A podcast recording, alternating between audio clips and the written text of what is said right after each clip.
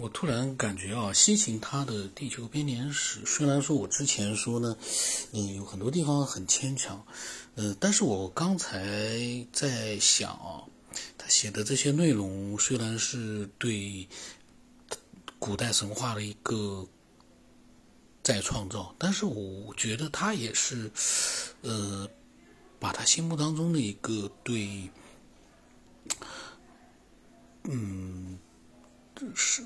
他所认为的史前文明，包括当时的一些宇宙空间，他做了一个自己的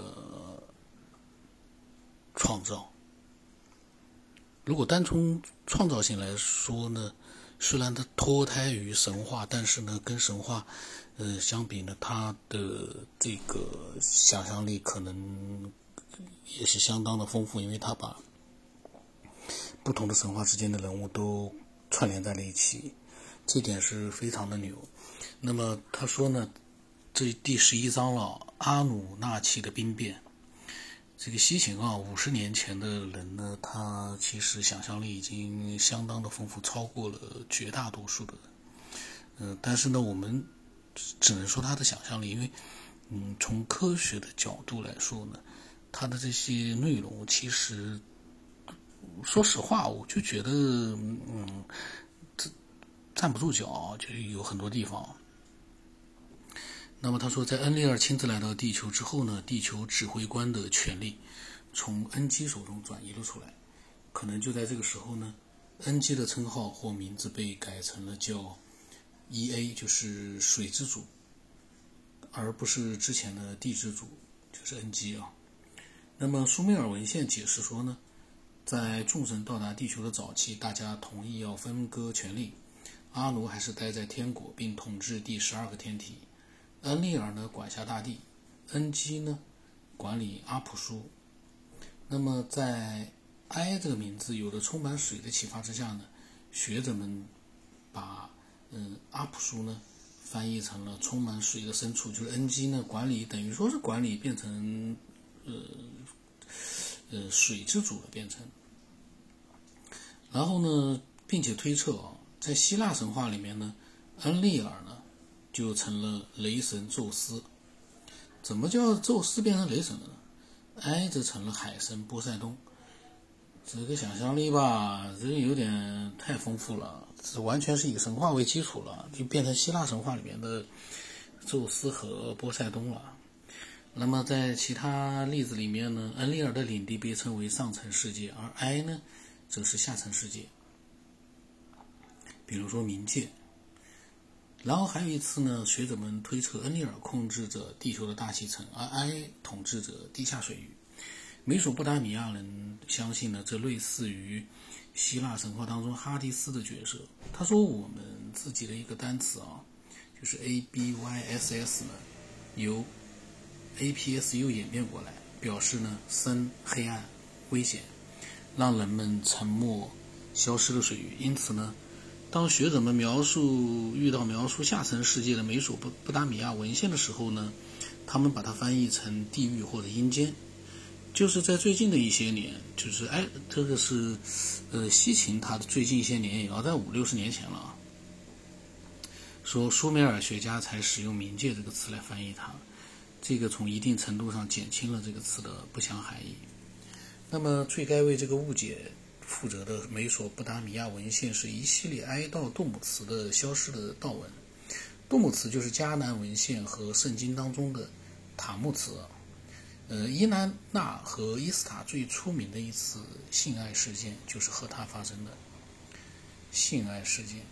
而当他消失的时候呢，他前往下层世界去找他。在在迦南文献里面，它叫杜姆斯啊；在圣经里面呢，它叫塔木斯。西秦真的是串联起来，可以说是想象力相当丰富啊。嗯，你也，这个也也没人知道它这个串联到底最终是嗯存在的还是不存在的。我个人觉得是就是一个随意的一个创作创造吧。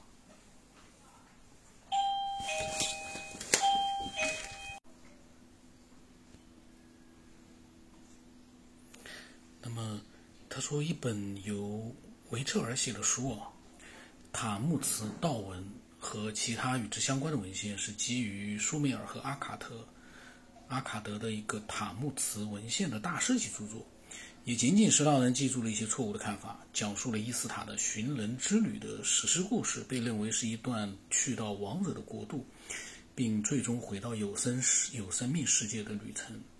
然后描述呢，一南娜就是伊斯塔下降到下层世界的舒美尔及阿卡德文献告诉我们，这位女神决定要拜访她的姐妹俄里斯契格，她掌管的这个地方。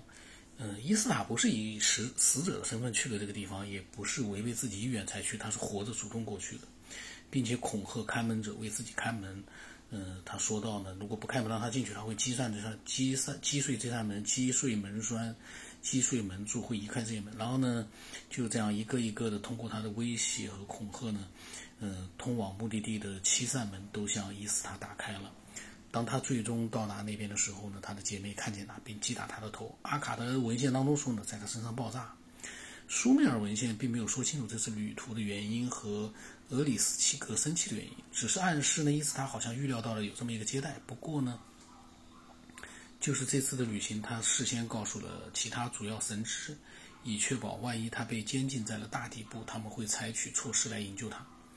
俄里斯契格的丈夫就是下层世界之主是奈格尔，他来到大底部并成为这里主人的事件，不仅显示出了诸神的人性，同时还将这里形容为王者的世界之外的地方。